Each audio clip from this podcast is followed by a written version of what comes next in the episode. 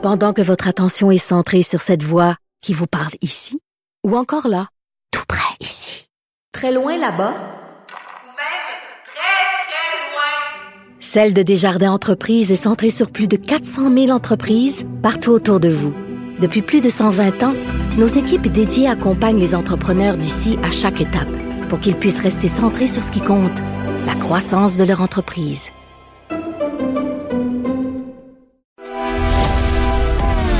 Grand philosophe, poète dans l'âme, la politique pour lui est comme un grand roman d'amour.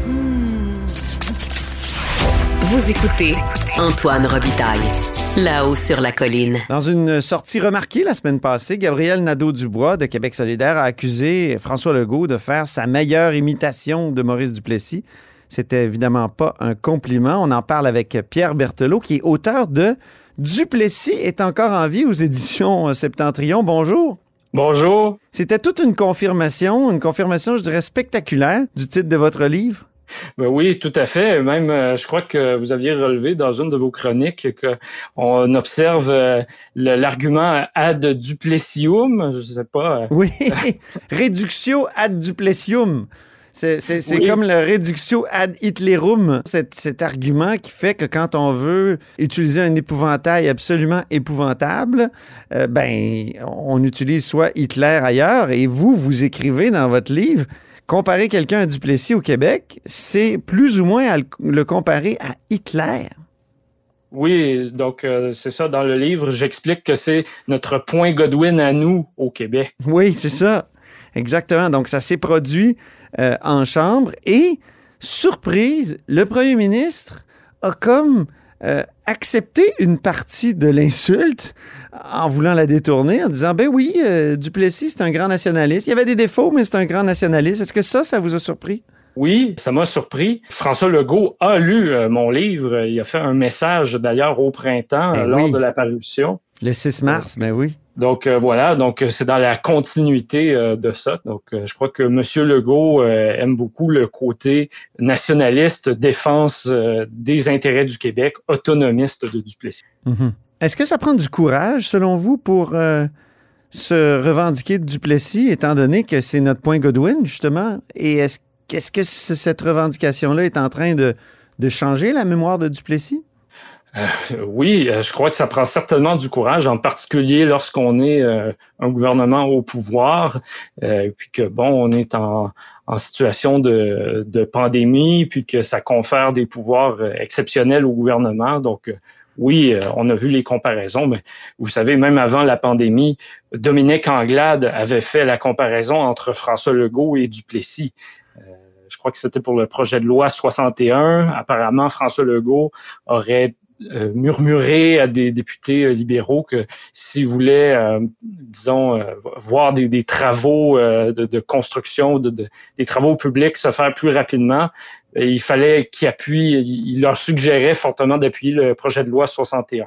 Ça prend certainement un courage. En même temps, François Legault, en conférence de presse, a dit qu'il ne se reconnaissait pas dans la droite conservatrice, mais qu'il se disait plutôt de la gauche efficace. Oui! Une expression qui a même euh, soufflé à Jean-François Lisée pour un livre de 2008, effectivement. Mais dites-moi, comment on en est venu à, à faire de Duplessis le grand épouvantail de nos débats publics? Ah oui. Donc, euh, vous, là, vous, vous, dans votre livre, vous, vous recensez, au fond, le, le Maurice Duplessis et son temps de Robert Rumilly, qui est comme une, une agiographie. Euh, le Duplessis de Conrad Black, évidemment, repris en série télévisée par euh, Denis Arcand. Et puis, ben, évidemment, plus, près de nous, il y a Martin Lemay qui a essayé une réhabilitation euh, complète. Mais, mais comment on en est venu à faire de Duplessis un épouvantail?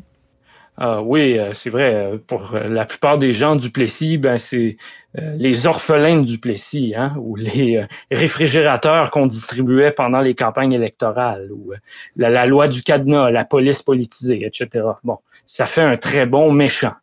Euh, l'image qu'on a aujourd'hui euh, est surtout héritée de l'image qu'en avaient ceux qui contestaient Duplessis, et surtout à la fin de son régime. Parce que euh, même Gaston Miron euh, disait que pendant sa jeunesse, lui se définissait comme un, un peu un national duplessiste. Donc, euh, euh, ça donne une idée. Hein. Donc, Duplessis pouvait ratisser très, très large à différentes périodes de son règne. Mais à la fin des années 50, je crois que la posture euh, partisane et autonomiste de Duplessis qui remettait jamais en question un certain statu quo au Québec et au Canada a fini par lui nuire. Hmm. Euh, mais il y avait des choses qui dépassaient de loin Duplessis, des, des, des blocages avec l'Église catholique en éducation, en santé, dans les entreprises, hein, la discrimination à l'égard des Canadiens français. Euh, mais Duplessis, c'était un peu l'incarnation de tout ça. C'est cette jeunesse-là, parce que c'était surtout la jeunesse qui voyait Duplessis comme ça à la fin des années 50, va euh, en bonne partie porter le Parti libéral au pouvoir en 1960. Puis euh, elle est restée euh, cette image-là depuis ce temps-là.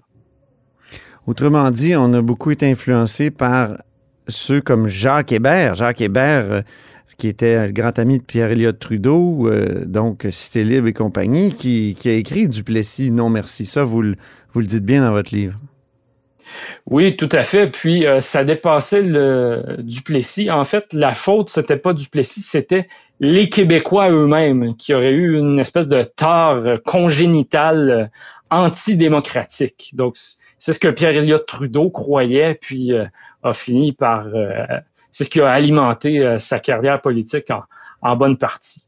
Donc, c'est l'image, hein, ça a contribué ça aussi à détester Duplessis dans l'après-coup. Est-ce qu'il l'a pas cherché un peu, Duplessis? C'est vrai qu'il y avait des côtés méchants.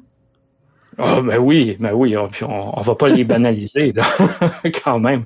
Hein, la, loi du cadenas a commencé, malgré que bon, elle a été adoptée à l'unanimité en 1937, mais euh, ensuite, euh, Duplessis était à une époque où euh, il n'y avait pas de il n'y avait pas un contexte de jurisprudence comme aujourd'hui qui protégeait la population des pouvoirs discrétionnaires d'un premier ministre.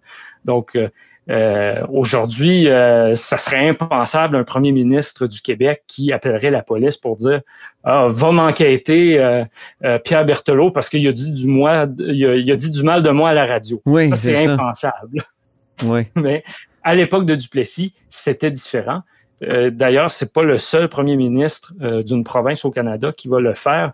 le colonel George Drew, qui était un premier ministre de l'Ontario en même temps que Duplessis, lui aussi a politisé sa police. On va même l'avoir accusé d'avoir fait de l'espionnage politique contre ses adversaires libéraux pendant les années 40.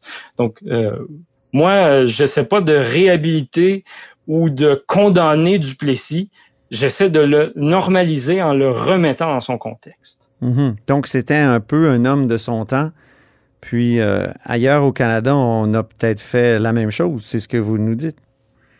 Ben oui, euh, tout à fait. Donc, euh, c'est, c'est vraiment euh, mon effort. Il y a même Ernest Manning, le, père de Preston Manning, pour les plus vieux, se rappellent peut-être du Reform Party sur la scène fédérale. Mm-hmm. Donc, Ernest Manning, lui, c'était un créditiste.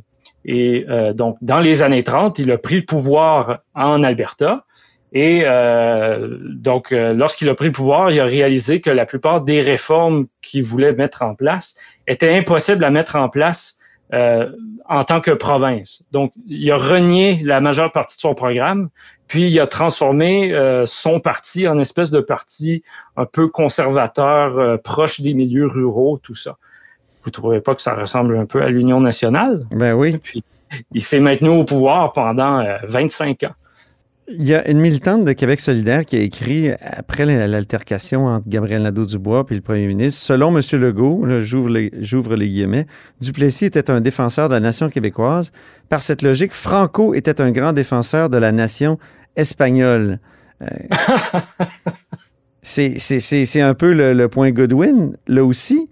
Mais en même temps, il y a Julius Gray, l'avocat des droits et libertés, qui répond à ce tweet en disant Je suis assez vieux pour me souvenir que Duplessis était ouvertement un fan de Franco et qu'il n'aurait pas été offusqué par cette comparaison. Puis c'est vrai que dans votre livre, vous l'écrivez à un moment donné. Au fond, Duplessis est un peu comme Franco, un dictateur qui gère sa province comme une ferme. Eh oui, mais on voit aussi que le rapport à Duplessis est encore beaucoup teinté par l'émotion. Hein. OK. Euh, Euh, je crois que ce sont des propos qui sont euh, à nuancer. Euh, je crois que quand on compare Duplessis à Franco, c'est surtout pour exprimer qu'on déteste Duplessis. Mhm. C'est surtout, c'est surtout ça qu'il faut retenir. Duplessis ne se compare pas à Franco. Mhm. Pourquoi? Oh, ben là, écoutez. À cause des exactions, j'imagine, les emprisonnements et tout ça, c'était beaucoup plus dur chez Franco. Ben voilà, et d'autant plus que Duplessis restait le premier ministre d'une province, donc dans un cadre fédéral, avec euh, tout ce que ça comporte, avec un historique. On peut vraiment pas euh, comparer les deux sérieusement. On peut le faire pour euh, le bénéfice de la flibusterie partisane, ça oui, il n'y a pas de problème. Mm-hmm. Je comprends. Vous écrivez aussi, on peut admettre qu'il y a une certaine parenté entre la CAQ et l'Union nationale. laquelle? Ah oui. Donc, euh, la CAQ se présente comme un parti de coalition arc-en-ciel. Du moins, elle se présentait comme ça jusqu'en 2018. Là, mhm. maintenant, la CAQ est au pouvoir. On est dans une autre situation. En plus, il y a une pandémie. Mais euh, donc, dans l'opposition, la CAQ voulait rassembler tous les gens qui euh, voulaient passer à autre chose euh, dans les débats entre fédéralistes et souverainistes. Mm-hmm. Donc, euh, ben, c'est ce que la CAQ a cherché à faire. Je crois qu'elle a réussi à le faire parce qu'elle a pris le pouvoir finalement. Mais euh, là, maintenant, on est dedans, on est pendant le règne de la CAQ. Je crois qu'il va falloir attendre peut-être que la CAQ retourne dans l'opposition pour faire une comparaison qui tienne, ce qui ne veut pas dire qu'il ne faut pas rester vigilant en attendant. Est-ce qu'il y a une comparaison qu'on peut faire entre l'espèce de demi-réhabilitation de Duplessis par François Legault et le fait que René Lévesque, en 1977, sort la statue de Duplessis des Boulamites puis l'installe sur les terrains du Parlement? Ben oui, parce que euh, les, euh, les Québécois, même si on les divise en partis politiques, il y a quand même des principes qui finissent par les rejoindre tous. Donc, euh, je crois qu'il y a une majorité de Québécois qui, euh, pour qui c'est important de défendre les intérêts du Québec. Ils sont pas forcément souverainistes, ils sont peut-être plutôt nationalistes, et donc ils vont aller vers des partis qui euh, vont proposer ça. Mm-hmm. Et donc, je crois que Duplessis a cherché à aller chercher ces gens-là qui étaient dans l'Union nationale. René Lévesque, vous voulez dire?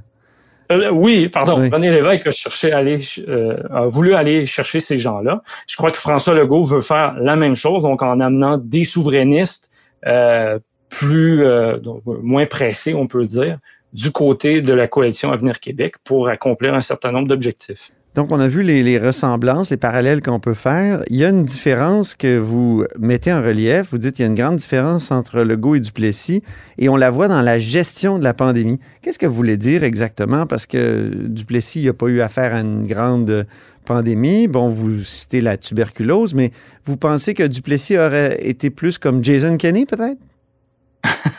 oui, possiblement, ou euh, un autre, je n'irais pas jusqu'à dire Donald Trump quand même, je crois que Duplessis était plus intelligent que ça, mais euh, on a euh, vu tout le long des années 40 et 50 que Duplessis, en fait, avec des déclarations du style « la meilleure assurance maladie, c'est la bonne santé ». Donc, il était contre le système public, c'est ça? Il était contre le système public, il voulait laisser les choses en place, c'est-à-dire les établissements de santé, les, sanatoriums, les hôpitaux gérés par l'Église, malgré le fait que les soins de santé étaient complètement inaccessibles pour la plupart de la population. C'est ce qui faisait, j'en donne les chiffres là à la fin du livre pour donner une idée. Ouais. C'est ce qui faisait que euh, ben, il y avait plus de gens au Québec qui mouraient de la tuberculose, de la polio qu'en Ontario à cause de ça. Il fallait que ça change. Mon ami Dave Noël, historien, est déjà venu ici à ce micro pour dire que euh, la bonne comparaison, c'est peut-être pas entre Maurice Duplessis euh, et François Legault, c'est entre Daniel Johnson, père, et François Legault. Est-ce que vous trouvez aussi qu'il n'y a, pas des... Il y a, il y a, comme une paresse à aller tout de suite à Duplessis? Il y a quelque chose de plus complexe dans le personnage de Legault euh, et qui ressemble peut-être plus à Daniel Johnson. Qu'en pensez-vous? Euh, ça se peut. Moi, je serais curieux de voir en quoi exactement est-ce que François Legault est comme Daniel Johnson. Daniel Johnson, euh, comme Duplessis d'ailleurs, euh, aurait voulu aller beaucoup plus loin que ce que les circonstances lui ont permis. Mhm. Il été premier ministre seulement deux ans, il est mort de façon prématurée. Mais Daniel Johnson avait des projets qui voulaient aller beaucoup plus loin que ce qu'il voulait faire. Duplessis aussi, notamment Duplessis voulait créer Radio-Québec, il a voulu créer une loterie québécoise, tout ça. Mhm. Euh, donc là, est-ce que François Legault, si là maintenant là, que l'élection fédérale est terminée, et euh, si le gouvernement fédéral donc a- se sert de la pandémie pour empiéter vraiment sur les compétences des provinces, par exemple avec un réseau de garderies pan-canadien, est-ce que François Legault va prendre des mesures pour bloquer ça? Mhm. Et ça, ça veut dire de défendre l'autonomie du Québec coûte que coûte. Mhm. Euh, ça, l'avenir nous le dira. Je pense que ce que Dave Noël voulait dire, c'était un peu égalité euh, ou indépendance. Il y a toujours ce, ce- ce- ce duo-là, même chez François Legault, que certains soupçonnent d'être euh, encore souverainiste caché ou souverainiste en attente, dormant, une cellule dormante du souverainisme. Ah, oui, ben euh, à ce moment-là, il faudra que les gestes, que les, les paroles euh, soient suivies par des gestes. Mhm. Donc, euh, on ne peut que le souhaiter. En tout cas, on va suivre tout ça. Merci beaucoup, Pierre Berthelot. Ça fait plaisir. Merci. Je rappelle que vous êtes l'auteur de Duplessis est encore vivant aux éditions du Septentrion.